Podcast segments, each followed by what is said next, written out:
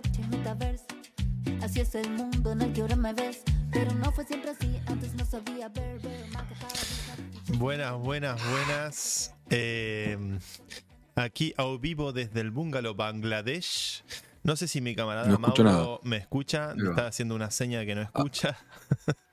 Ahora sí, ahora escucho. Ahí ¿Cómo va. estamos? ¿Cómo estamos? ¿Cómo está todo en el bungalow Libertad o donde, o donde estés escondido? Ahora estoy. Estoy en una cueva en Vicente López, en lo de un amigo eh, que me recibe acá en su casa. Eh, Buenos Aires, con un frío esta semana espectacularmente frío. eh, Espectacularmente. saliendo de unos días. de- Espectacularmente frío. A mí me gusta, la verdad, yo prefi- me gusta tener que soportar las, eh, la intemperie y, y- y el clima. Me divierte. Entiendo que allá en Madrid es todo lo, todo lo otro, ¿no? Todo el otro extremo. Espectacularmente caluroso, 40 grados, sopor, este, temperaturas eh, imposibles de habitar al aire libre. Así que estamos con mucho, mucha agua, mucho hielo. Eh, Eh, apoyando el calentamiento global con el aire prendido. de- después, después llega la, tempe- la- la factura de la, de la energía en España, que no es barata. Así que No. hay que saber dosificar. Venimos ya de. Bueno, hemos estrenado nuestras entrevistas. Hemos estrenado la primera entrevista con Horacio Rodríguez Larreta. Eh, la verdad que voy a, voy a hacer un poco de autobombo. Eh, ayer me quedé mirando eh, la entrevista. Bueno, ahora están muy de moda las entrevistas de Tucker Carlson. Eh, hizo una con Andrew Tate recientemente. Eh, y bueno, otra muy famosa con Elon Musk hace unas semanas. Estas entrevistas que están saliendo publicadas por Twitter. Averiguaremos para dar los pasos y poder publicar las entrevistas completas en Twitter. Ya sabemos cómo hacerlo. Eh, pero debo decir que siento que hicimos un producto parecido, ¿eh? como filmado en un lugar bonito, con calidad cinematográfica, este, con eh, excelente nivel de edición, audio, eh, picantes declaraciones, momentos interesantes. Les voy a dar una pista a nuestros queridos oyentes. Vamos publicando eh, cada vez más, in- más eh, potentes las entrevistas. Eh, al menos es la sensación que tenemos nosotros. Em, así que nada, yo estoy muy contento con la publicación. Se hizo un trabajo impresionante en Buenos Aires. Le mandamos un saludo a Tan, a, a todo el equipo que nos ayudó desde allá en la producción de estas entrevistas. Y la verdad que fue un logro importantísimo, me parece, para, no sé si el periodismo, los medios o, o- o la, la- o la política, pero el hecho de tener a tres candidatos presidenciables eh, participando de un podcast, ofreciendo una entrevista filmada a todo trapo, la verdad que es un hito muy importante eh, del cual quiero felicitar a todo el equipo de la frontera, este, que estamos, bueno, estamos todos aquí reunidos, aquí atrás están Lucho y Lucía, que son grandes responsables también de- del éxito de este programa y a toda nuestra querida audiencia que nos acompaña, que nos eh, siguió con las entrevistas. Me llegaron un montón de mensajes, un montón de comentarios. Este. Santi Friedman pone acá a Fernando Bertola en el chat. ¿Te imaginas si empezás a venir de traje? Debería haber ido de vi de traje traje, Siri. y decirle a la reta. No, no, no, a la entrevista eh, no. eh, A la reta A la decirle entrevista no, acá al programa, digo. el amor y la conciencia. ¿Qué pensás que es? Esas son las preguntas Friedman. Bueno, la conciencia, yo creo, yo creo que la conciencia en realidad es datos, datos, datos. es recorrer, recorrer, caminar, caminar. Yo te digo, el triángulo de San Buenos Juan, Aires, Santa Buenos. Aires. Buenos- Aires tiene esto, Buenos Aires tiene otro. es- bueno, aparte, aparte, pará, tenemos por, por la Economist, qué bueno. ¿Cómo le sacamos a, a la reta el gestito de fumarse un faso? Así. Eh, esa- ese meme, ese así. Eh, porque yo nunca hice este gesto de pitar, yo no entiendo nada. Está a favor de la medicinal, Qué grande. Horacio, está bien, lo mandamos un saludo. eh, La verdad, bueno, debo está a decir, favor de la ley, porque ya, ya es ley. está bien. No puedes estar en contra. ¿viste? Sí, es verdad eso. Este, le, le mandamos un- la verdad que debo decir, nobleza obliga, todos los candidatos fueron puntuales, cumplieron en tiempo, cumplieron con su palabra. Yo francamente, hasta que no aparecieron en la casa de mis padres a todo esto, Cumplieron con su palabra. Yo pensé, se incendia Buenos Aires, pasa algo, viste, lo cagan a trompadas a Bernie y se caga la entrevista. O sea, estaba realmente muy nervioso Sí. con, con que, con que, con todo derecho tienen, tienen que cancelar porque son gente que están tal vez en la gestión, en el trabajo diario de mantener al país. Así que la verdad que agradezco la, la vocación. Hemos, en- eh, los hemos invitado a todos, a todos, sin excepción. Hemos hablado con la gente de Sergio Massa también, la gente de Javier Milei. Eh, no descarto que el día de mañana podamos sumar alguno más. Este, la campaña es larga. En Argentina, como nos gusta tanto la política, tenemos tres elecciones por año, en vez de tener el, el- el normal de uno y una opcional. Así Mm. que seguiremos tratando de generar este tipo de encuentros. Eh, y nada, y muchas gracias a todos a toda nuestra comunidad que nos acompaña semana a semana. Eh, cada vez somos más. Rompimos récord de audiencia con la entrevista de la reta, así que también estamos muy contentos. Logramos un piquito en YouTube, en Instagram, en todas las redes. Eh, así que nada, está creciendo nuestro pequeño y querido podcast. Y crece, crece, crece porque la verdad que tenemos el orgullo eh, de estar sumando más auspiciantes que nos acompañan en esta misión tan importante que es la de levantar las banderas del capitalismo tecnológico nacional. Y uno de los auspiciantes que se suma en la emisión de hoy, tal vez ya lo notarán aquí, aquí debajo mío, que se puede ver ahí, a ver si logro que el dedo apunte exactamente, Ripio, Ripio, el, el exchange eh, más importante de la República Argentina. El, primer exchange ya tiene más de 10 años. Hace poco estuve con Sebastián Serrano en el evento modular. Eh, donde es un evento orientado para toda la comunidad, los desarrolladores, los hackers, los builders, eh, donde hablamos de inteligencia artificial. Recomiendo mucho que busquen esa charla que tuve junto a Sebas en el escenario. Fue una charla que yo francamente salí muy estimulado y muy sorprendido porque cada vez que hablo con Sebastián que esto creo que lo saben pocos, además es físico eh, y sabe mucho de física, eh, realmente salí como eh, con muchas ideas nuevas. a pesar de haber estado en el escenario e intercambiando esas ideas, creo que fui el, el privilegiado de poder estar viéndola de primera mano. Eh, Ripio, nuestros amigos de Ripio tienen un alcance ya de más de 8 millones de usuarios. ¿eh? Es la principal plataforma de activos digitales de Argentina y es una de las empresas de cripto con mayor crecimiento en la región. La compañía fue fundada en 2013, ya cumplió 10 años como dije recién, eh, y es una de las primeras startups del mundo cripto, liderando la ola de revolución que nace del capitalismo tecnológico nacional con esta tecnología que viene a transformar la, la, la soberanía monetaria, no solamente de nuestro país, sino del mundo entero. Y desde entonces Ripio se fue expandiendo a más de 7 países eh, con su oferta de productos y soluciones basadas en blockchain. Hace poco lanzaron eh, su propio blockchain que se llama La Chain. Me encanta el nombre. Eh, Latin American Chain.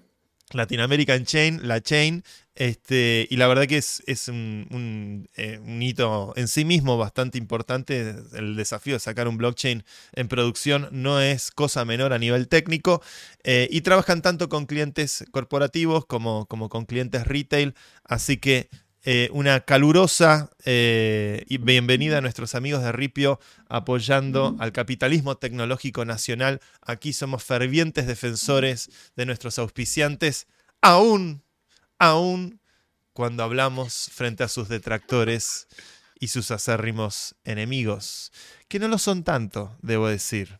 Aún no, cuando hablamos de amor. ¿eh? Hay que más amor, más escucharse, menos señalamiento. Eh, eh. Bueno, esta semana salimos con la, con la siguiente entrevista el próximo jueves. Eh, eh, ¿Vos, la, las, la vamos largando en, en ¿Vamos tirando los, los, nombres o vamos generando un poquito de FOMO a la gente para que adivine? O sea, ya saben, claramente saben que las cuatro entrevistas que tenemos, los quiénes son, porque el trailer que vimos eh, son Horacio, Patricia, Juan Grabois y Maslatón. Eh, por ende, yo me gustaría ver a, lo, a, toda la gente del chat hoy, que después, ahora en un ratito, vamos a saludar cuando terminemos el tema de los sponsors, que hagan sus apuestas de cuál es la del jueves que viene. Me ¿Cuál será? Que vayan adivinando. Eh, ¿Cuál será, no? Yo lo único que voy a decir es la que más nos metió en aprietos. Porque es, es una persona que claramente este, eh, incita e invita a la polémica. Creo que con esto ya lo dije todo. Acá Nico ya, ya empezó a tirar. todo. ya está. To- toda la sorpresa que quise generar se terminó en dos comentarios. Pero bueno, La pista más obvia del mundo. para. Sí, para igual, an- antes de seguir, porque me metí en el medio, eh, tendríamos que terminar con, con nuestros amigos de Globant. Así es, y, y por supuesto a nuestros amigos de Globant que nos acompañan desde el primer día. Eh, Globant, la gran empresa de desarrollo de software argentina que trabaja en más de 25 países, que tiene 28.000 empleados, este, que semana a semana nos presentan sus tech trends, eh, están elaborando nuevos reportes, así que estaremos con nueva información a partir de las próximas semanas. Globant, la verdad que es una empresa ejemplar también del capitalismo tecnológico nacional, sponsor de la Copa del Mundo, responsables tal vez de que hayamos ganado esa copa, de satisfacer las necesidades de lucro de Infantino para que Argentina salga campeón. No lo sé, son especulaciones, pero con tal de ganar la copa, yo me pongo la camiseta, así que a nuestros amigos de Globant también este, agradecidos. La verdad que no podríamos estar haciendo estas entrevistas que hicimos con, con candidatos presidenciales eh, sin, eh, sin el apoyo tanto de Ripio como de Globant, este, que nos han, nos han, eh, nos, nos están vacando la parada y que gracias a ellos pudimos producir y, y desarrollar estas eh, excelentes y exquisitas entrevistas. Yo la verdad que estoy con muchas ansias de verla, así que el próximo jueves, jueves 3 de la tarde, Buenos Aires, 8 de la noche, España, eh, será publicada la siguiente entrevista, así que estaremos haciendo ruido en las redes, esténse atentos. Todo el mundo me está preguntando por cuándo se publican. Y obviamente en Instagram, en TikTok y en todas las redes, en Twitter, pu- publicaremos los clips con los mejores eh, momentos. Mi amigo Mauro Ordóñez, desde la República de Buenos Aires, tenemos una agenda de temas interesante hoy. Te transformaste en unitario en una frase. La República de Buenos Aires. Buenísimo. Esos son En un segundo. jeites de porteño. Son- de esa- Esa es tu porteño. historia de Liniers. Esa es tu historia. Tu, tu genealogía te lleva a ser unitario y realista. ¿Sabes qué? Voy a contar algo. Con, con Maslatón, eh, fuera de cámara, hablamos de Liniers. Pues Yo, yo le- estaba en la casa de mis Mm. padres, les mostré algunas cositas que, que había de Liniers en, en- en mi familia. Eh, y me hizo mucha gracia que el Maslatón me dice, Liniers, eh, un gran tipo, un héroe nacional, este, reconocía obviamente yo la historia, tengo la historia oficial de mi familia que es este, aclaro para los que no saben, soy descendiente del virrey Liniers. ah, Por eso mi hermano, el historietista, usa el nombre Liniers, entre otras cosas. Eh, el virrey Liniers, al ganarle a los ingleses, al ganarle al imperio más grande del mundo en su momento, eh, ya ahí arranca la identidad nacional, ¿no? Esto el que nos salta es un inglés, viene de 1807. eh, se transforma en el primer gran héroe de las Provincias Unidas de- del Río de la Plata, que inspira a, a la, a la gente de las Provincias Unidas a tomar la iniciativa y decir, che, men, si le podemos ganar al imperio más grande del mundo, claramente podríamos ser un país independiente, ¿no? Este, después Liniers se mantiene leal a la corona española cuando España se logra liberar de los franceses.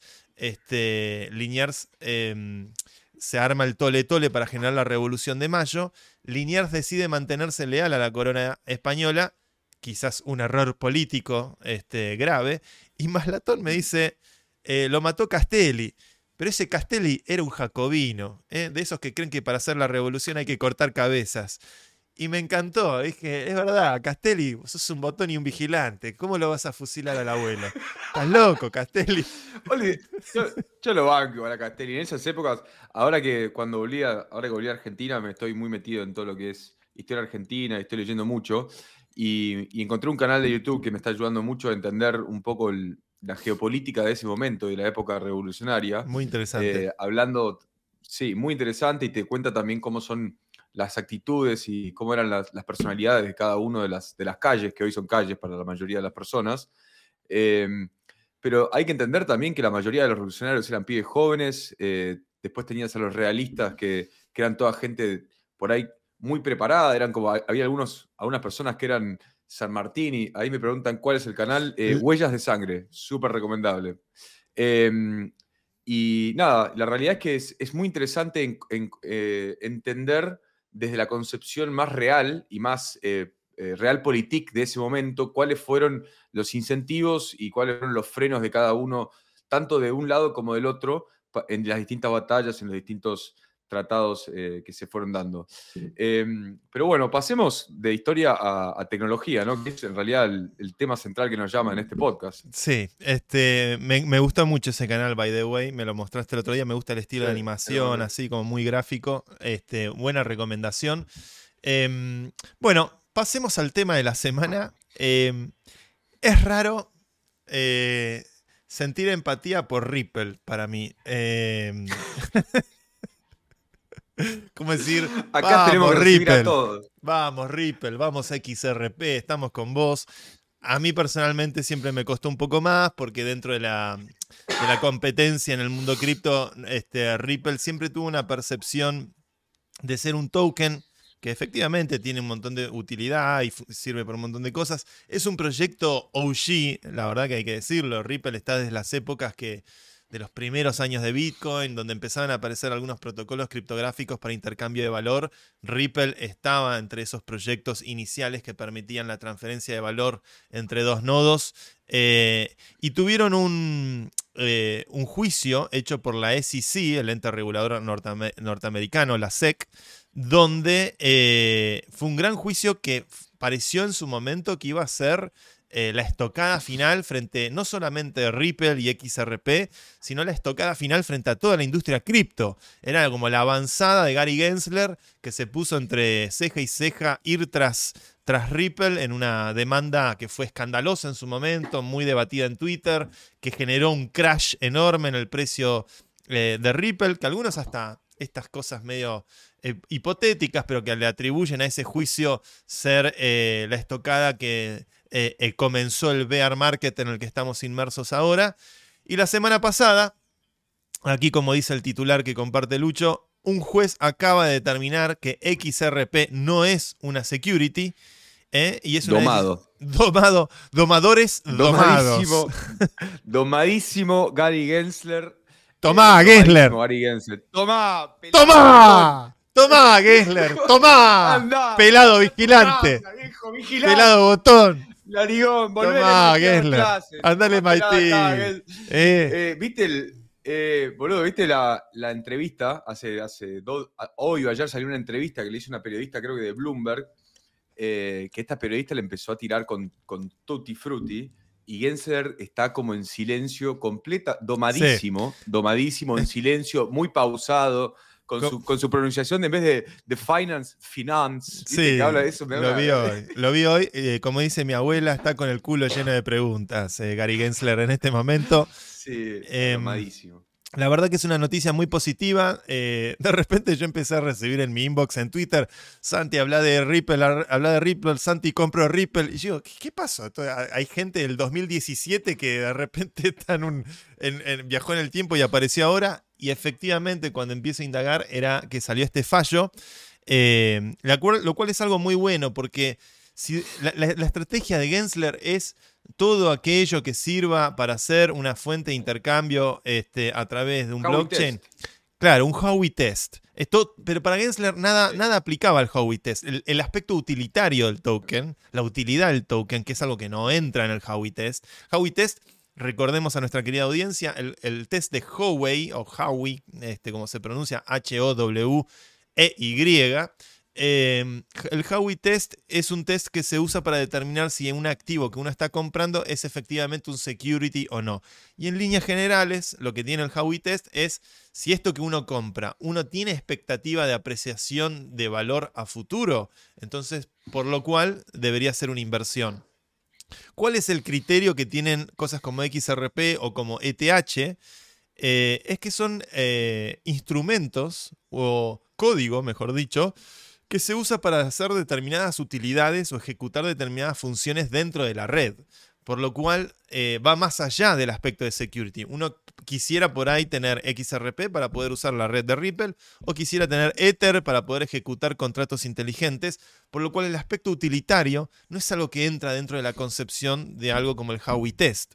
El Howey Test es algo que se implementó de hecho con el acta para regular los securities en el año, si recuerdo bien, 1930, 1935, años de Roosevelt. Este, yo era muy jovencito en aquella época, pero eh, es algo que nace es algo que nace de la crisis del 29, justamente para regular el quilombo que se armó con la crisis del 29. eh, se arman estas técnicas para poder determinar si aquello que uno está comprando o invirtiendo es un security o no es un security y por lo tanto debería estar registrado en la SEC y seguir todos los pasos de compliance que requieren los agentes regulatorios americanos. Con el caso de Ethereum, con el caso de Ripple, con el caso de Bitcoin, eh, son tecnologías muy novedosas que cumplen determinadas funciones tecnológicas y esta pregunta de si son o no son un security es una pregunta de caracteres filosóficos. En esa entrevista que vos mencionaste hoy, es muy interesante de hecho que salió esta mañana, eh, se habla de que los republicanos, eh, los congresistas republicanos ya están pensando tal vez algún decentralization test, análogo al Howey Sí, eso lo vi. ¿No? Pero como Eso sea un test de descentralización. Claro, ¿eso en qué consistiría? Porque el Howey Test, una de las críticas que hacen es que quedó medio, quedó, o sea, que estas nuevas tecnologías no entran dentro de los parámetros tradicionales que podrían ser eh, abarcados por un Howey Test y hablan sobre un posible de- decentralization test, porque en ese ida y vuelta, Gensler dice que más allá de que estén basados, estas redes están basadas en la descentralización, la gran mayoría de, de estos proyectos tienen como un grado de descentralización a través no solo de la emisión o del CEO o de la porcentaje de, los holders, entonces, que, que- que también tiene razón, o sea, eso no- Sí, no, no- no escapa a la verdad eso. El contraargumento de Gensler no es descabellado. Hay centralización Sí. fin- financiera, ¿no? Hay concentración Sí. de capital. ¿En, en qué consistiría un decentralization test? Porque esa es, es una buena pregunta. Si nadie lo puede frenar, entonces es descentralizado. Si no hay un kill switch, eh, no sé, es, es complejo, ¿no? Eh, Sí, porque, porque por ejemplo, en, el, con Bitcoin que está resguardado el 51% attack, que si, si lo atacan, las personas dejan de confiar, se pierde el valor y perdiste todo, como tiene esa, especie de, célula blanca, eh, eso podría ser como una especie de, de prueba. Entonces ahí, bueno, hasta, hasta qué porcentaje de, del emitido total puede estar en manos de un solo player. Eh, tendría que haber como una especie de parámetro determinado para poder tranquilamente una persona, como se puede hacer el Howey test, que el Howey test es más que nada un, es una test de sentido común y haces un par de, de- de- de lógica, tendría que haber como también para, para el bien de todos, ¿no? Una especie de, de, de decentralization test que sea, que sea a prueba de abuelas.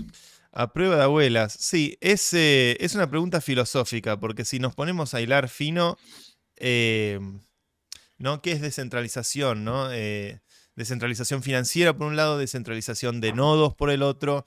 Existe algo que se llama el Nakamoto Coefficient o coeficiente de Nakamoto. Es un artículo escrito por Balaji Srinivasan, a quien hemos citado muchas veces en nuestro podcast, el autor de, de Network State, eh, Mm. que el coeficiente de Nakamoto es medir el grado de descentralización que existe dentro de un ecosistema o dentro de una red. Y la verdad que leyendo ese artículo uno se da cuenta, lo pueden buscar online, que no es tan trivial definir descentralización. Uno puede mirar la distribución de los nodos este, y tratar de ver cuanto mayor cantidad de nodos mejor es, pero después de repente uno ve que, qué sé yo, el 90% de los nodos de un blockchain corren dentro de Amazon Web Services y eso qué tan descentralizado es, ¿no? Em, o uno puede eh, argumentar por, a nivel usuarios, ¿no? Creo que Proof of Humanity, por ejemplo, tratábamos de hacer descentralización donde una persona, un nodo, donde haya democracia, eh, donde haya este, descentralización al nivel de los usuarios, no al nivel de la infraestructura. Bueno, este, al mismo tiempo también encontrábamos en Proof of Humanity este, de repente familias enteras cuyo, eh, cuyo private key estaba siendo manejado por el mismo integrante, eh, o de repente 20 cuentas que votaban decisiones con un segundo de diferencia, por lo cual daba la suspicacia de que tal vez esas 20 cuentas estaban en realidad centralizadas en la misma persona. Es un problema esquivo, es un problema filosóficamente complejo, em, pero bueno, la descentralización, eh, medir la descentralización como argumento al estilo Howey Test, me parece al menos de mínimo una iniciativa interesante para ser debatida en el Congreso americano. Celebramos la derrota y humillación de Gary Gensler eh, eh, desde este querido canal. En este canal no pretendemos eh, demostrar imparcialidad periodística objetiva. Aquí somos un ministerio de propaganda del capitalismo tecnológico nacional y en pos de la liberación, en pos del triunfo de la Argentina por sobre las masas mundiales. Claramente todo aquello que constituye un triunfo para cripto es un triunfo para nuestro país. Así que, este, No es una derrota igual, ¿eh? Eh, no, lo- no sería tan, tan contundente porque hay una instancia de la Corte Suprema, eh, así que hay, una, hay otra instancia en el proceso judicial estadounidense, por ende es, es como un set perdido importante porque da un precedente, la justicia americana, a la diferencia de la justicia argentina, funciona a través de precedentes, acá es una cuestión de legislación, allá son los precedentes los que, los que marcan un poco el, ritmo de, de los, de las sentencias pero es una buena señal que es una señal que puede, se puede ampliar a todo el resto de, a todo el paraguas de los distintos tokens que fueron eh, de alguna manera abordados de esta misma manera. Uno de ellos sí parte del capitalismo tecnológico nacional. Nuestros amigos de Decentraland con su token Mana quisieron ser eh, incluidos en este, en, esta, en este fusilamiento contra la pared eh, de, de- de- de clasificación de securities. Eh, así que creo que es, es una buena noticia. No lo- no- yo no lo pondría como una derrota, porque todavía falta la Corte Suprema. correcto. eh, eh, pero es una gran noticia que podemos festejar eh, y vamos al segundo tiempo 1-0 arriba. Sí, no hay que, como bien decís, tampoco hay que alarmarse tanto cuando ocurren estos juicios. Este, creo que probablemente hayamos dicho lo mismo cuando el juicio se iniciaba eh, un año atrás. Eh, estos juicios se hacen precisamente para entender cómo regular. O sea, es parte del proceso judicial eh, tiene que ver con justamente hilar fino y entender eh, la minucia de ex- del día de mañana de cómo poner en tinta y papel cómo eh, efectivamente regular. Aquí David Vallejos en el chat me dice que me parezco a Benjamín Amadeo. Es un actor, ¿no? ¿Quién Sí, sí, es un actor. Es un ex casi ángeles, una cosa así. Este, Che, bueno, ¿sabés? está bien. Hablando, hab- hablando de actores que, que no aparecen hace mucho tiempo, ¿sabés quién resucitó con toda esta movidita? ¿Quién? Eh, nuestra, nuestra vendehumo preferida, Cathy Wood, prometiendo Mirá. un Bitcoin de un palo y medio, de un, palo, Ah. un millón y medio de dólares. No, no, no. Volvió a pampear los mercados. ve- No, volvió, Ah, volvió ahora pampeamos. Pam, pam, pam, pam, pam, pam, pam, pam, pam, pam, pump it, pump it, pump it up. Don't you todo. know, pump it up. Uy, eso que es tu viaje egresados. Eh, Viaje Eh, egresado 2001, sí. Este, 2001, sí, justo en la época de Fernando. Eh, buenísimo, estamos todos yendo en helicóptero. ahora, ahora sí, tan- volvieron los pampeadores, Cathy Wood, eh, ARK Ventures, este, famosos ETF de todo tipo, de inteligencia artificial, de biotecnología, de cripto. Es una famosa pampeadora de Wall Street que la flashea de, de- de mujer genio, este, que de repente es un genio cuando todos sus ETF están por las nubes, de repente todos le, la putean cuando sus ETF están por el piso. Así que nada, buenísimo que aparece esté pampeando. Y bueno, es parte, y se va. tiene que vender el producto. Este, Me divirtió mucho. Me Quiero- divirtió mucho cuando vi su carita ahí en Bitcoin Magazine. Me y bueno, este, son los, los permabulls de la tecnología, entre los que yo me incluyo. Así que este, desde ya que quiero mandar un, un- eh, quiero meter una, una noticia que está fuera de guion. Quiero meter una noticia que está fuera de guion. Eh, acaba de salir a la bolsa un unicornio tecnológico fundado por un argentino que es Vercel. Vercel, con B corta, Vercel, eh, fundada por Guillermo Rauch. Eh, salieron, eh, Guillermo estuvo golpeando la campanita ayer en, en, en Wall Street, así que tuvieron un día de, de- de inmenso triunfo llegando al... al- ¿Qué al- hace Bercel? Vercel, mira, yo te voy a contar. Guille, Guille- a Guille lo conozco desde que tiene 16 años. Cuando tenía 16 años, nosotros eh, en ese momento yo manejaba una empresa llamada Popego, que hacíamos, era una especie de Cambridge Analytica, pero del bien, donde encontrábamos eh, en una librería, en ese momento JavaScript era una, una, una cosa esotérica todavía. JavaScript no era el lenguaje de programación que es hoy en día. Y había una librería, había dos librerías de JavaScript muy usadas, una librería que se llamaba MooTools. En esa librería de MooTools, cuando miramos lo- los colaboradores que contribuyeron a esa librería, encontramos un, un nickname de un pibe que decía Rauch G de Lanús, Argentina. todos nosotros nos miramos y hicimos. Yo ¿y soy este, Lanús. ¿y este quién es? ¿Este, este quién es? De- o, sea, o sea, llamémoslo. Lo llamamos a Guille, a Guillermo, con 16 años. Y yo al día de hoy me acuerdo que es la primera vez que hago una entrevista de trabajo, y nunca me volvió a pasar, donde el, entrevista, el, entrevis- el entrevistado se transforma en entrevistador. Me dio vuelta a la mesa como una media, Guille, y me empezó a entrevistar a mí. ¿Y ustedes por qué hacen esto? ¿Y por qué decidieron esta decisión? No sé qué, y ta, ta, ta. El flaco volaba, volaba. A la semana le hicimos una propuesta de trabajo. Este, piensen que estaba todavía en, cuarto año del colegio este chico, iba al Carlos Pellegrini. Eh, y Guille, con, con mucha elegancia, eh, nos dice, les agradezco la oferta, pero la verdad que tuve otra oferta para en San Francisco. Estoy dejando el colegio, me estoy abandonando la secundaria y me estoy yendo a vivir a San Francisco porque me voy a trabajar a WordPress. Y yo se me cayó la mandíbula. De- después con los años Guille me presentó a su hermano Ricky. Eh, Ricky fue el que hizo el, software del partido de la red. Toda la interfaz gráfica la hizo Ricky. Y después Ricky se fue a trabajar a Aucero. Trabajé cinco años con Ricky, era un genio también, como al nivel de Guille. Guille y Ricky Rauch, dos grandes programadores argentinos.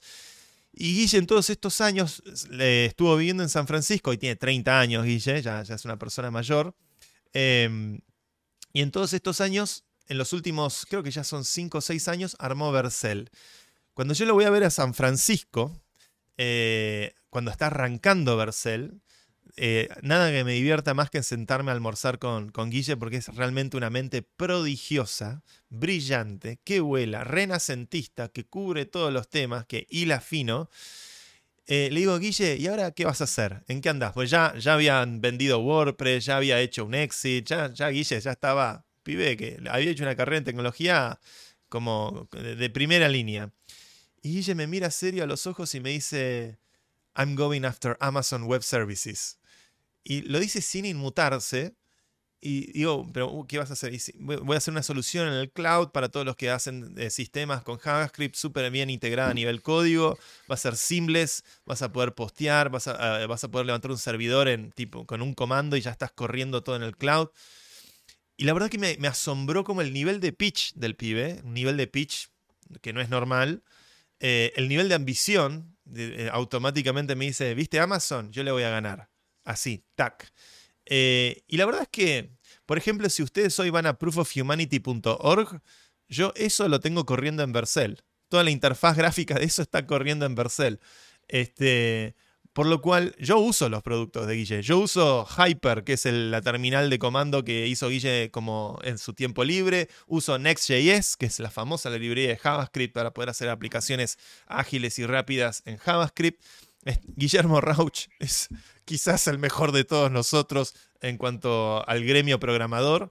Eh, y quiero felicitarlo eh, porque logró este hito en Wall Street. eh, así que, y se trata, cuando hablamos de capitalismo tecnológico nacional, miren, el capital no tiene patria, el capital es internacional.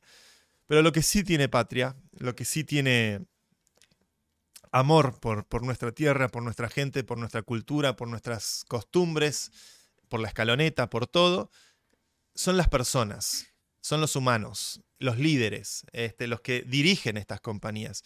Guillermo hizo un montón de cosas por el sector de desarrollo de JavaScript, de CSS, de, de design en Buenos Aires, en Argentina, hizo muchas conferencias. eh, y, y cuando hablamos de capitalismo tecnológico nacional, cuando vemos a argentinos triunfar de esta manera en el mundo, tenemos que sentirnos orgullosos. Todas las compañías tienen inversores de todo el mundo. Incluso cuando alguien les diga, ah, pero el inversor es BlackRock. Sí, pero mira BlackRock. BlackRock también tiene inversores de todo el mundo. Entonces, no se trata de quién invierte, se trata de quién las lidera. De quién las lidera y con qué espíritu y con qué energía y con qué foco, con qué visión las lidera.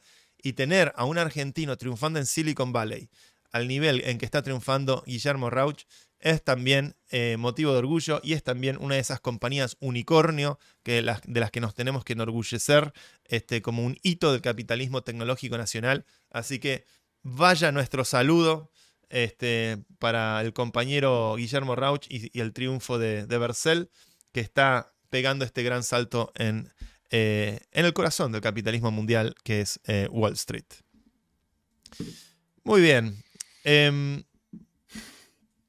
habemos hack. Hubo un hack. Hubo un segundo hack. Estas un son- segundo hack. nuestras noticias favoritas son cuando hay hacks. Esto, esto, esto sí. Aparte, estamos hablando de un segundo hack argentino eh, que le hacen al Renaper. A ver, ahí lo tenemos en pantalla. Mirá, el grupo, el grupo llamado La Mafia del Hentai. El nombre es joder. top tier, boludo. La, ma- La, la mafia, del que le está haciendo un, un gobierno al Renaper del hentai que le va tirando, le, le va llenando de nombres todas las, todos los drop downs que tiene el Renaper. Eh, bueno, no, no pasó mucho más que, que sí, los nombres son espectaculares. Yo- a ver, aguante, aguante Vanescence. aguante Vanescence. El, el nivel de nerdismo Así que yo que condeno los manejan acá. No, aparte, el nivel, sí, el nivel de troleo espectacular. Se le están en criollo, aguante Milei, el renaperno chupa la- Bueno, Bueno. eso ya no lo podemos decir. Eh, manga de giles que cogieron a Argentina. Yo creo que es buenísimo, pero el, bueno. el RENAPER es el registro nacional de las personas. Eh, creo Sí. que no hay target o honeypot eh, más eh, delicioso que hackear el RENAPER. Creo, yo creo que todos los años le hackean el, el RENAPER. Tengo, es una sensación que tengo. Yo creo que más, más allá de- del hack o no al raper o lo que. Mira, ahí estamos buscando la mafia del hentai. eh, a vivo, a ver qué es eso. Bueno, em, no, mi, mi, mi take en esto es lo siguiente. Ya la semana pasada, eh, la semana pasada, no, hace dos semanas estuvimos hablando sobre el hack que hubo a la CNB. Eh, ahora estamos hablando de un hack al Renaper por la mafia del hentai. Eh, claramente esto es un hack en medio en joda, no es una cuestión de, de un ransomware, no están pidiendo eh, plata por los datos, es algo que hicieron aparentemente jóvenes en- Es en- vandalismo. de manera lúdica. Es vandalismo. Es vandalismo. La mafia del es vandalismo adolescente. Claro. Pero lo que, lo que sí es un tema es lo fácil que está siendo vulnerar la seguridad cibernética de las distintas instituciones argentinas eh, en un mundo hiperconectado, en un mundo donde ya venimos repitiendo eh, el, el campo de batalla es digital y cognitivo, y tener tan bajas defensas para lugares de, de información de tanta sensibilidad, porque nosotros nos reímos, pero el Renaper, gente, los que nos están escuchando, el Renaper tiene todos tus datos. Son nuestros Tiene datos. todo tu nombre, tu- son nuestros datos. O sea, toda tu información privada la tiene el Renaper, toda la información económica, si vos sos un inversor en bolsa, la tiene la CNB. Eh, no es menor el- los lugares que están siendo vulnerados. También ha sido, eh, también ha sido hackeada la página del ejército. Eh, o No, sea, y esto, estamos esto abre las puertas a un potencial robo de identidad. ¿no? Este, Por eso, es, no, es, no es joda, no es joda, nosotros nos reímos porque el nombre es gracioso, pero no es joda que nuestras, nuestra defensa eh, cibernética tenga un nivel tan bajo. Eh, la realidad es que es hasta preocupante. Sí, hemos hablado del tema con la, con la compañera, este, ¿cómo se dice? Cali, Cali Serrano es. ¿Cómo empieza a saltar el pasado? ¿Cómo empieza a saltar el pasado? ¡Guau! Es, ¿Eh? ey, ey, ¿Cómo le están tirando, le ¿Cómo? están tirando Ahora- montonerazos? Ahora está tirando molotovs. Este, le la están tirando molotovs a la piba. disparó el, el- el- el trigger frente a la- los hermanos Bourne. Sí. ¿Qué pasó? Bueno, eh, ese, Eh, ese era el nom de guerre de la, de la señora. Sí. Este, mm, eh, sí, eh, hablamos de esto con Patricia Bullrich, que fue ministra de Defensa. Hablamos de ciberdefensa, así que esténse seguridad. atentos de, ciber- de ciberseguridad. eh, ciberseguridad, De- defensa. No, ministra de Seguridad fue, no de Defensa. Ok, ok, correcto, ministra de Seguridad. Este, eh, la, la- tocamos el tema, la verdad que es, eh, eh, la verdad que, bueno, lo dejo para la entrevista, para que le presten atención, es uno Hay de un los caramelito ahí. temas- hay, un, hay un caramelito. Este, Hay un caramelito en esa pregunta. Se defendió bien la piba, ¿eh? Se defendió bien. No, no, no, no ¿Eh? estuvo, no estuvo Bueno, nada es mal. una- es una mujer de armas tomar. Es una mujer de armas tomar. A mí me intriga mucho ese pasado que está reflotando ahora, cómo está la campaña, están indagando. Se están tirando con todo, ¿eh? Pobre. A mí me dio, bueno, no quiero indagar, pero la- a- le mando un saludo a Franco Rinaldi, que es amigo, pobrecito, que lo, le dieron con todo. Le dieron con todo.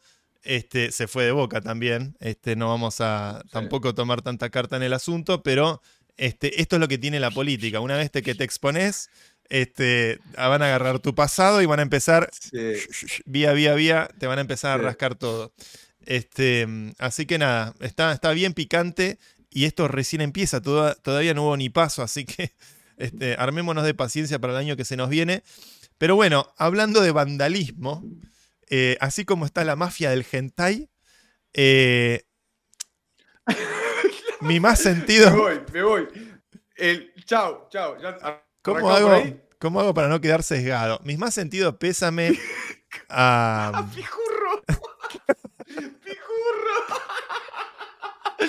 ¿Cómo se la mandaron? Acá, acá? Zebra, Zebra en el Acá chat, Zebra en el chat se dio cuenta. Se dio cuenta Zebra. Sí. Este, a Pijurro. Pijurro. Man. A Pijurro le hicieron verga, boludo. Yo te digo una cosa. Mira, miren, eh, acá está el video. Los fieles le llevan ofrendas de. Lo enterraron a Pijurro. Lo enterraron. Dejaron flores. Es espectacular. Miren, yo, ah, lo que me. ca- Ah. yo hablé mucho de Ah, Ricardo sobre este sujeto, este que se hace llamar Nick. Em, no lo quiere nadie a Nick, pobre. O sea, Ya, ya- ya- ya hay un No. punto que es realmente la persona más bulliada de la Argentina este, desde hace años. Eh, no voy a saltar en defensa de Nick, no es eh, ni bajo lo más mínimo mi intención. Alguna vez le dije a Ricardo, che, pero ¿qué onda, Nick? Es- me dice, mira, yo, intenté tirar, buena onda con el pibe, pero un día me dijeron que la mujer de él iba a las librerías y se, bajaba los macanudos o los quinos o los caloy o los Fontana y, lo- ponía los nicks y como que escondía los libros de los otros. Como una cosa muy eh, eh, infantilmente competitiva y mezquina y Divinas y populares. Se merece... Era muy de, de esa época. Se merece todo esto y más, Nick, me parece. Esa es la conclusión que saco en limpio. A mí lo que me mató es que estaba esta estatua de este personaje que básicamente es una copia de Garfield a todas luces, pero bueno, es lo que hace este señor, copiar cosas. Este, pusieron, la vandalizaron, sacaron la estatua vandalizada,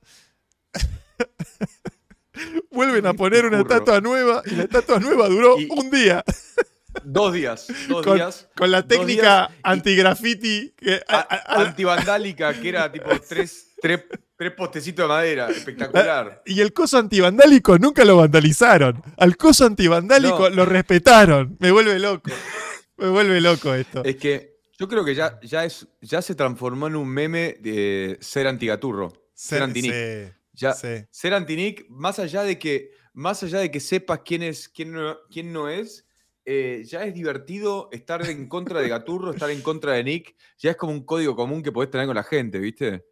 Este, sale 12 horas, dice acá duró, que duró Richard. Este, sale, eh, aparte ya salió de vuelta en Twitter el famoso thread, siempre alguien replica este thread. Voy a explicar por qué la gente odia tanto a Nick y a Gaturro y ponen Mm. todos los chistes históricos que Nick fue copiando, que son los mismos 300 chistes que ya los De vimos. Kino, de no. Kino, el otro, de no sé qué. Em, sí, eh, es- siempre fue una máquina de fabricar chorizos, Nick. Este, Mm. Y, y en, y en Argentina creo que, que eso no, no, no garpa bien. Se termina, No. se termina haciendo No, y creo que si, si bien nos hizo recordar Lu hoy antes del programa, em, hace dos días fue el día del historietista o, o algo así. Ah, Así sí. que justo con. Algo así, según lo que nos dijo Lu. Así que estamos cerca de, de- de un, de un hecho histórico. En el día del historietista matamos a Gaturro. Yo no- Linchemos a Gaturro. ya Gaturro no tiene chance, Gaturro. O sea, donde haya un Ya no- Gaturro lo van a ir a buscar. Aparte me encanta porque en San Telmo, en San Telmo están Mafalda, Manolito, Susanita, está Clemente, están todos y están impolutos, impecables. Ahí te das cuenta que es una decisión ética que hace el pueblo argentino este, frente, frente a este La personaje. civilización austral dice no. La civilización austral dice no. La civilización austral no. tiene cri- no. criterio canónico bien claro, firme y establecido. Las- el, el- el imperialismo yanqui, que en el fondo lo que hace Destruimos falsos Gaturro. ídolos. ¿No? Porque ¿qué es Gaturro? Destruimos falsos ídolos. Destruimos falsos ídolos. Estos ídolos Lo no- destruimos. de American Imperialism no va a pasar, no pasarán. No pasarán. Garfield eh, eh, mal hecho para, para los púberes. No pasará, no pasará, no en mi territorio, not in my place. Sí, this is the American. This- es dogma. Is, Ac- is the acá typical reaction of the civilización austral. Nico Costa dice, ya es dogma. Y Matías, dogma. Matías Cortese dice, prefiero a Mario Gotze antes que a Gaturro. Qué grande. La Espectacular. purga historietista. La purga historietista. Acá, bueno, A ver, gente, para, para- Hagamos un mini repaso por los, por los chats que quiero ver que hay, acá debe haber cosas divertidas. Eh, acá alguien tira, pongamos a Chile en una. hay que poner en Chile la estatua. Ah, en la, en la calle Chile. Yo pensé que decías a Chile. pongamos a Chile en una estatua. ¿Te imaginas, boludo? Pará, pará, no nos pongamos No. xe- xenófobos y chauvinistas. Saludos Sí, para nuestros no, hermanos chilenos. Les mandamos el gaturro del regalo feliz de la vida. Eh, eh, mirá, mirá lo que dice Juan Sagasti dice, Nick factura con gaturro sano y factura aún más con gaturro vandalizado. Tengo miedo Sí, que tenga razón. Tengo miedo que tenga razón. Yo, Sí. yo la verdad es que un día me pregunté dice, ¿pero de dónde? ¿Quién compra Nick? Este, realmente me pregunté, ¿quién? En La Nación. Bueno, eh, eh, La Nación. el diario, La no, el diario la Nación está desde el año 93. Nick, bueno, eh, los, los celos de Nick cuando Ricardo llegó a La Nación no se los lo contaré otro día cuando lo traigamos a Ricardo a Liniers al piso para que nos cuente las aventuras de cómo Maitena, él y todos los demás estaban en contra de Nick. Este, pero eh, no, lo que tiene Nick es que la verdad es que vende mucho en chicos de 7, 6, 5, 8 años. Y está bien, o sea, vamos a hablar un poco en serio. Está bien, es un producto para el nivel intelectual de un chico de primer grado. Está bien. Este, no le pidamos mucho más a Nick, este, porque hasta ahí le da. Em, eh, nunca olvidar Mundo Gaturro, donde una generación de nenes dejó la mensualidad. el, el chat está, está sacado, el chat. Está re picante hoy. eh, La Valle Impoluta, Rippy, Jurro. eh, Nick se fue del país tras la nueva destrucción de la estatua de Gaturro. No te puedo ¿Me estás creer. En serio? Ahora ya, ahora ya no me siento que lo rebuleamos, boludo. Siento que se acaba de del país por, culpa nuestra. Exiliado político. Se fue a Cuba. Pide asilo. pide- se fue a Chile. Se fue a Chile. Se fue a Chile. Acá me tratan bien, dice. ¿viste?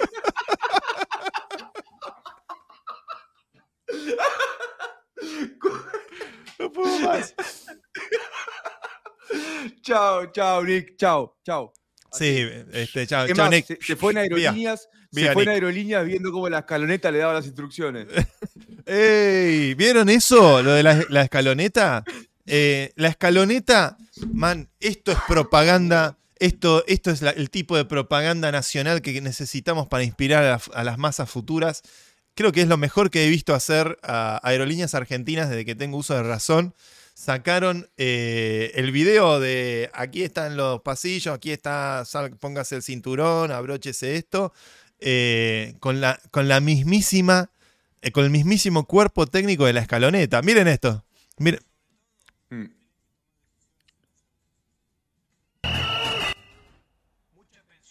Esta charla técnica. Lo primero que hacemos todos acá es respetar las señales. y transmitir seguridad. Permanezca con el cinturón abrochado y visible durante todo el vuelo. Cada asiento del avión cuenta con un cinturón de seguridad. Para abrochar el cinturón de seguridad, inserte la parte metálica en la hebilla. No se distraiga. Necesitamos toda su atención. Los teléfonos celulares podrán ser utilizados únicamente en modo avión o seguro. Verifiquen los equipos permitidos en la cartilla de seguridad y no utilice auriculares para el despegue. Las salidas de emergencia de esta aeronave están claramente identificadas. Por favor, localice la salida más próxima a su asiento. Cada puerta principal cuenta con un tobogán de evacuación. Proceda de acuerdo a las instrucciones de la tripulación. Coloque en posición vertical el respaldo de su asiento. Trabe la mesa rebatible frente a usted. Abra las persianas de las ventanillas durante el despegue y el aterrizaje. Equipos electrónicos portátiles deberán ser guardados y asegurados hasta alcanzar el nivel de crucero. Gracias por volar con Aerolíneas Argentinas. Que disfruten su vuelo. Espectacular. Espectacular. Buenísimo. Espectacular. Propaganda política pura. Esto, esto, es, esto es comunismo argentino, me cabe. Esto, este, no sé si, no sé si comunismo, no sé por qué llegas a esa conclusión tan este, sesgada desde lo Es- ideológico. Este, a mí Scaloni me dice abrochate el cinturón. O sea, yo pongo la, realmente pongo el teléfono en modo avión si Scaloni me lo dice. O sea, este, ese, ese notable la- lo que hicieron. Sí, y un saludo a la gente de Filo News que son amigos de la casa, que subieron ese videito ahí. Eh, ah, yo digo comunismo porque es propaganda eh, pro Ah. El estilo soviético. Tendrías que decir soviético más que comunismo. Bueno, está bien, corrijo el término. Muy estilo soviético. Claro. Me gusta un, un esti- el estilo, el Argentinian Soviet Institution. Claro, propaganda, en el sentido de propaganda eficaz, eficiente, Exacto. que conmueve las masas. Yo imagino ahora, no sé, tengo, me quiero, quiero volar aerolíneas toda la vida para ver la propaganda ahora. Este, este, sí, está buenísimo. Me encanta que, que realmente hayan usado el recurso. Qué notable ese equipo técnico, estaba pensando recién. Este, Scaloni, Ayala, Samuel, Ayala. eh, es eh, y, y el payasito Aymar, que es además la comunión de Boca y de River. ¿no? Walter Samuel, gran zaguero de Boca Mm. Juniors, que me ha dado muchas alegrías. Este, Payasito Aymar, el mejor amigo de Riquelme. Este, Ayala, un, un hombre sobrio que ha jugado en la selección muchos años. Eh, y bueno, y, y- y San Scaloni.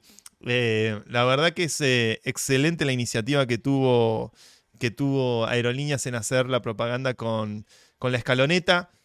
Cripto, Trap y Escaloneta, la Santa Trinidad para salvar a la patria.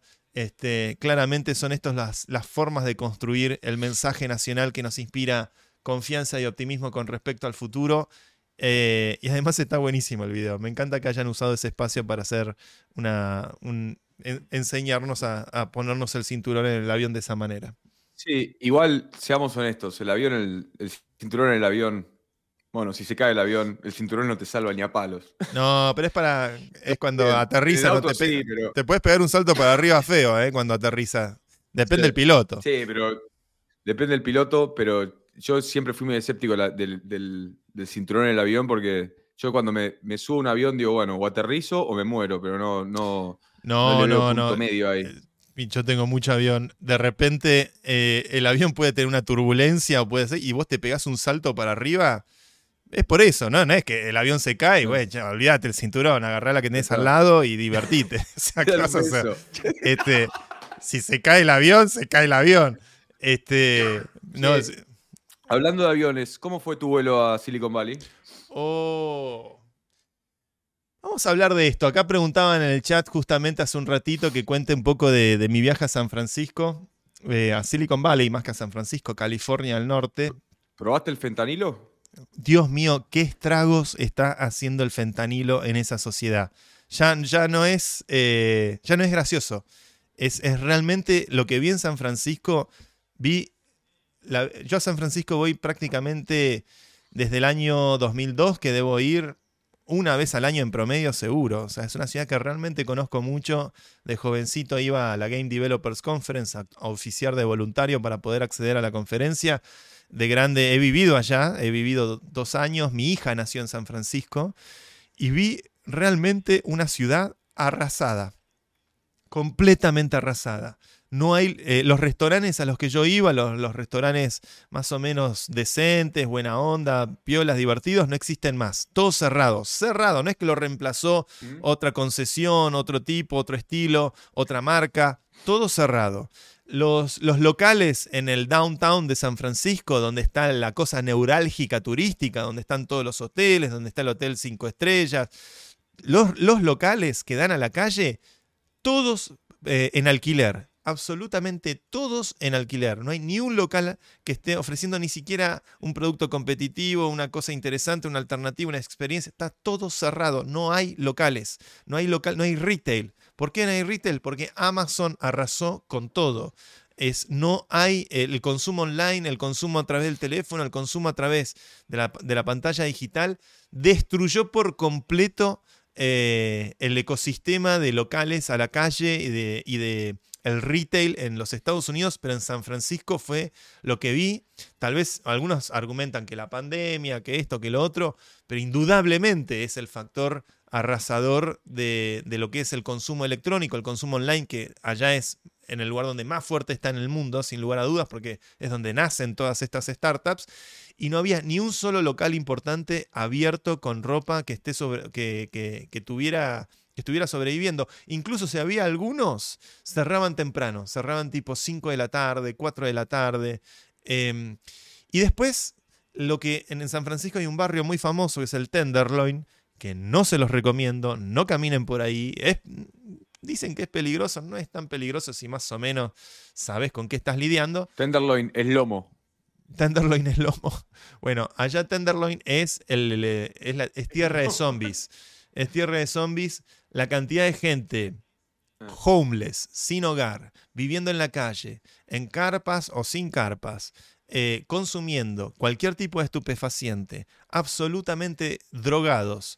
Eh, puede ser fentanilo, puede ser oxycontin, puede ser heroína, puede ser cualquier tipo de Idos, opiáceo Completamente idos. completamente idos. Población zombie. Eh, gente realmente arruinada. Y yo venía de Buenos Aires, donde obviamente en Buenos Aires sabemos que hay un montón de desigualdad, mucha marginalidad y demás. Eh, la, la- la situación que vi en San Francisco me pareció aún más tétri- tétrica de muchas de las situaciones que tal vez uno se puede encontrar en Buenos Aires. Realmente me quedé, eh, me pareció escalofriante, distópico.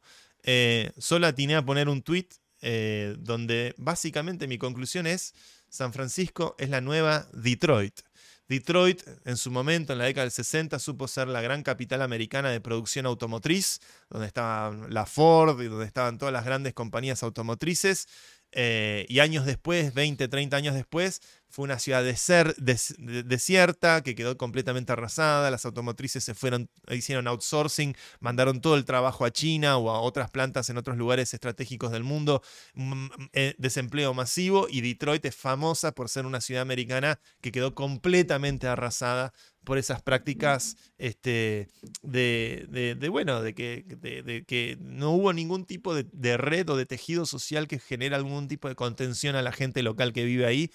Y San Francisco, exactamente lo mismo. Hoy en día, en el año 2023, una de las ciudades más ricas del mundo, donde viven muchos billionaires con B larga, este, que de repente ver ese nivel de desatención social, ese nivel de marginalidad en el corazón, en el downtown, en el centro de la ciudad, eh, siempre uno cuando va a San Francisco se encuentra con los locos en la calle y son como una cosa pintoresca y demás, pero hoy este, ya pasó incluso a un nivel de violencia. En todos los hoteles, le- el conserje y demás decían, ojo con que están rompiendo muchos vidrios y robando todo lo que encuentran en los autos. Eh, no puedes dejar el auto estacionado en la calle.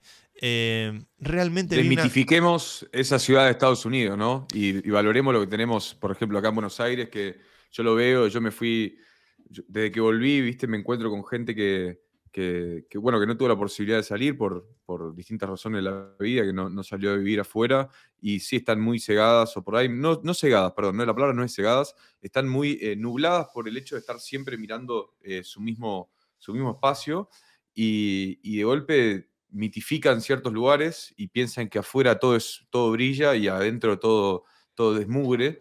Y, y acá estamos, tenemos, tenemos cosas lindas, tenemos muchos problemas, tenemos que resolverlos, eh, pero Buenos Aires es una ciudad de la hostia, tío. Sí, rompamos ese mito, ese mito propagandista también de primer Sí. mundo, tercer mundo.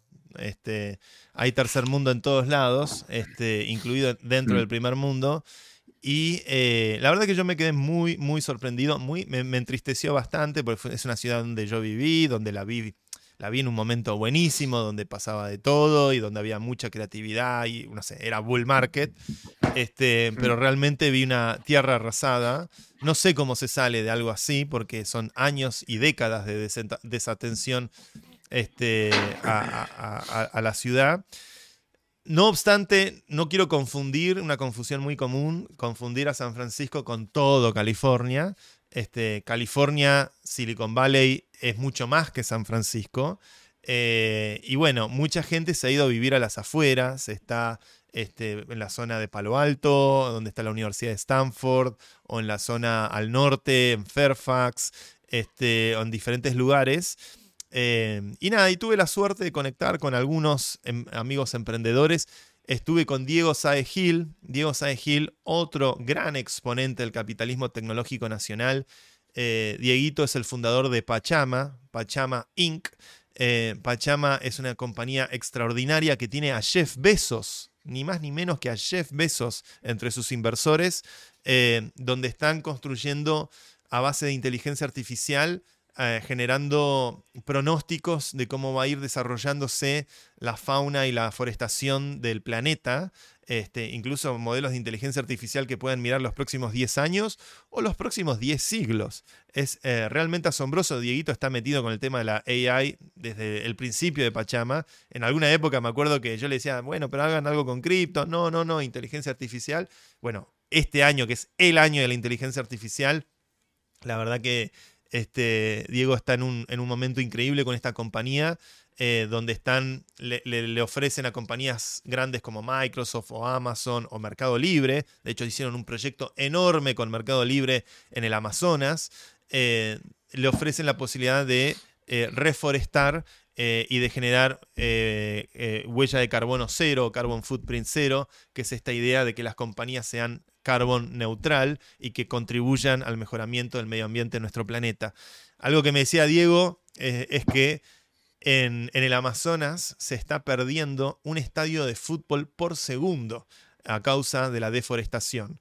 Entonces, este, el gran desafío que tiene él con esta compañía que está construyendo, que nada, estamos hablando de un argentino, eh, de, vuelta, un emprendedor argentino eh, con un equipo, con, fundadores argentinos y todo un equipo de muchos argentinos que están en, esa zona de California, que están realmente construyendo una de las compañías más importantes a nivel mundial eh, para poder contribuir y luchar contra el cambio climático eh, usando las fuerzas del mercado y del capital. Eh, así que espero que algún día lo podamos tener a Dieguito aquí en nuestro podcast. Lo estuve visitando en California, está por ser papá, así que está con, con una felicidad rebosante este, y me hizo muy feliz poder reconectar y verlo, que es un gran amigo. Hicimos Y Combinator juntos en el 2015, así que eh, admiración total por, por lo que está haciendo.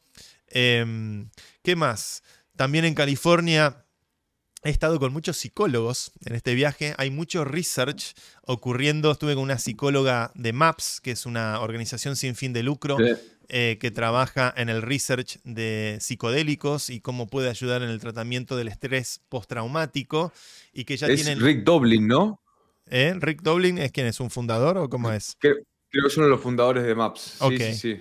Puede ser. Para que, No- Perdón que te interrumpa, pero es para que lo researchen, porque tiene varias entrevistas con Lex Friedman también. Ah, buenísimo. Eh, tiene algunas. Sí, sí, yo los tengo hace, hace rato. Tiene entrevistas con Lex Friedman, tiene entrevistas con Joe Rogan. Ahora voy a ver bien el nombre, porque Maps. Eh, nada, Famosísimo. contando, pero es una super. Sí, Rick Doblin, D-O-B-L-I-N. Buenísima, buenísima la acotación. Este, sí, MAPS es una organización muy conocida, eh, de las primeras que tiene derecho, por ejemplo, a usar MDMA, una droga recreativa muy conocida para aquellos que les gusta la música electrónica, seguramente la habrán probado, no se hagan los que no. Eh, y la verdad es que el uso de MD para el tratamiento de estrés postraumático eh, con dos o tres tomas, los resultados que se están viendo, eh, y, y- estamos hablando, ¿qué es estrés postraumático? Un, un clásico ejemplo es, por ejemplo, veteranos de guerra, ¿no? Gente que estuvo en la guerra, que por ahí en los Estados Unidos es una población importante. Pero otro caso muy importante, por ejemplo, son mujeres violadas. Nueve de cada diez mujeres en Latinoamérica tuvo una experiencia o una situación de acoso o de violación. Eh, y estuvimos con una researcher mexicana, Sara, eh, que trabaja con este, con este demographic eh, en México, que quiere traer eh, muchas de las eh, de los avances que están logrando con el estudio. Estos son psicólogos este, de, primerísima línea, de- eh, súper entrenados, este, que hicieron un trabajo muy importante para lograr el marco regulatorio y, legaliza- eh, y de legalización para poder hacer este tipo de investigación. Y estas cosas, ver, la verdad que de lo que me llevo de mi viaje de California, eh, eh, más allá de que lo sombrío que fue eh, ver a San Francisco tan arruinada, sí me, hizo recuperar un poco la ilusión de este lugar donde la gente, eh, eh, las mentes que están allá, son realmente mentes que están soñando con eh, generar grandes innovaciones que puedan ayudar al mejoramiento de la calidad de vida de la gente, a transformar la vida de las personas y a pensar los grandes problemas de la humanidad. Sigue siendo ese lugar. San Francisco si- venía en una espiral de ruina, ya está en una situación apocalíptica. Pero la verdad es que hay, no deja de haber un montón de talento, un montón de, virtuosismo y de, apertura mental eh, que no es normal en otros lugares del mundo. Al mismo tiempo, este, obviamente con sus diferentes matices ideológicos y demás.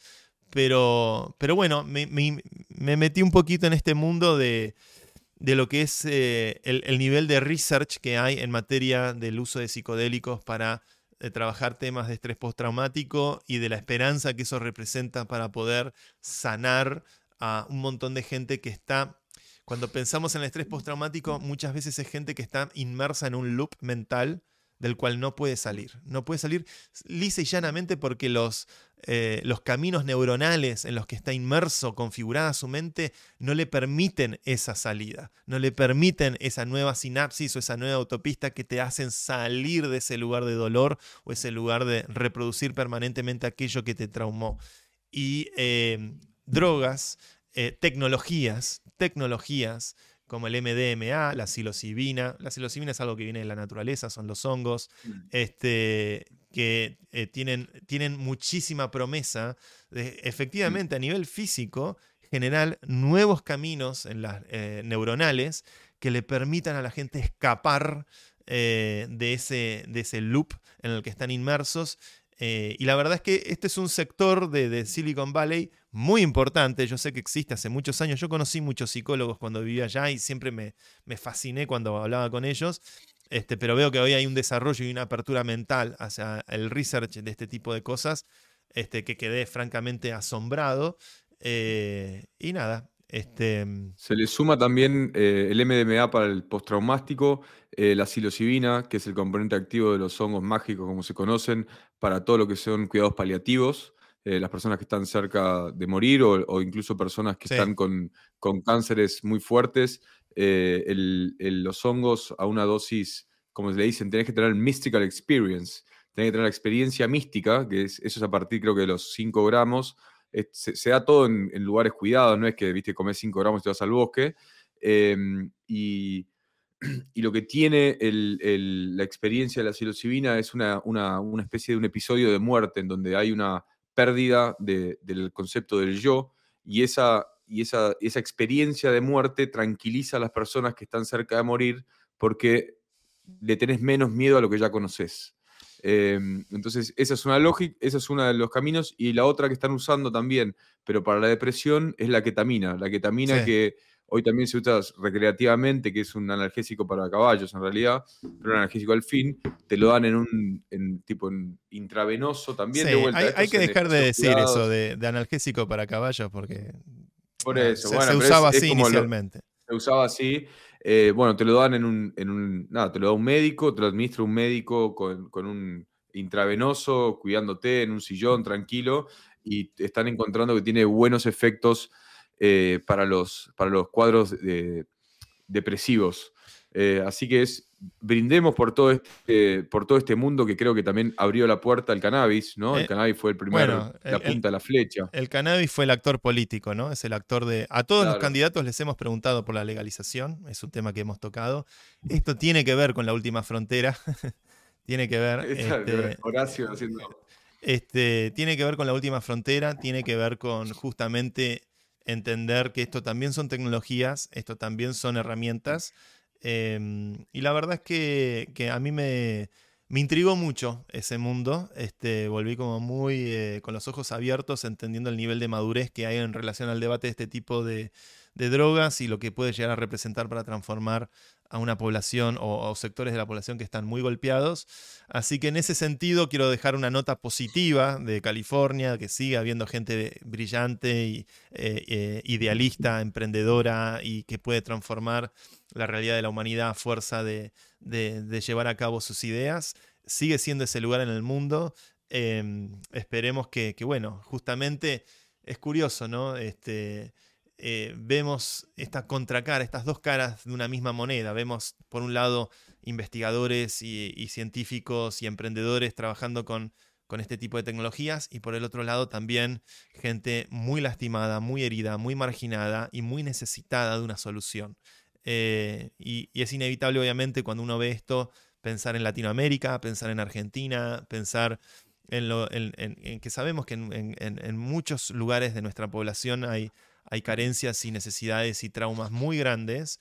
eh, pero bueno, eh, de repente ver que desde el ámbito de la tecnología y desde el des- desarrollo científico hay gente pensando en herramientas y soluciones, es algo muy positivo. Habrá que pensar justamente cómo, eh, cómo se encuentra un marco legal, cómo se encuentra un marco político para poder permitir esto, porque cuando hablamos de drogas, hablamos de una guerra muy injusta, este, que es la guerra contra las drogas, que es una guerra proxy, ni más ni menos que para controlar a las minorías, de, que nace acá, como dice Nico, las rancias políticas de Nixon, ¿eh? a Nixon, Nixon, bien muerto estás, este, y que justamente es esa guerra. ¿Eh? Sí, no, Nixon, bueno, Nixon nunca entre, entre Nixon, entre Gary Gensler, entre Ripple. Hoy te levantaste queriendo ¿Eh? pegarle al mundo. Siri, anda a pegarle algo. Este puede ser. Eh, pero bueno, eh, es esa, esa guerra es la guerra que mantiene a Latinoamérica subyugada también. Así que lucharemos frente a ellos eh, día a día con nuestra pequeña contribución desde este humilde podcast. Em, ya hemos superado la hora de transmisión. Mi amigo Mauro Ordóñez, eh, ¿cómo te sentiste hoy aquí en la última frontera? La realidad es que me divertí muchísimo. Eh, hoy nos divertimos mucho y, ya estaremos. Este es el capítulo 25. Jueves tenemos el capítulo 26 que va a venir con una entrevista a quien algunos ya adivinaron, otros no. Y, y hasta la próxima edición, ¿no, Siri? Muchísimas gracias a todos los que nos acompañaron. Llegamos a ser, creo que más de 90 en el vivo de YouTube. este, y a los eh, miles y miles que están suscriptos en Spotify, a los miles que están suscriptos en YouTube. Suscríbanse, recomienden, retuiteen. Nos vemos en TikTok, en Twitter, en Instagram, en todos lados. Esto ha sido la última frontera. Y a Gaturro, a Chile, Gaturro. La Última Frontera, con Santi Siri y Mauro Ordóñez. Producción, Lucía Lopreyato y Luciano Pozzi. Desde el Bungalow Bangladesh al universo. Una producción de Fiera Podcast.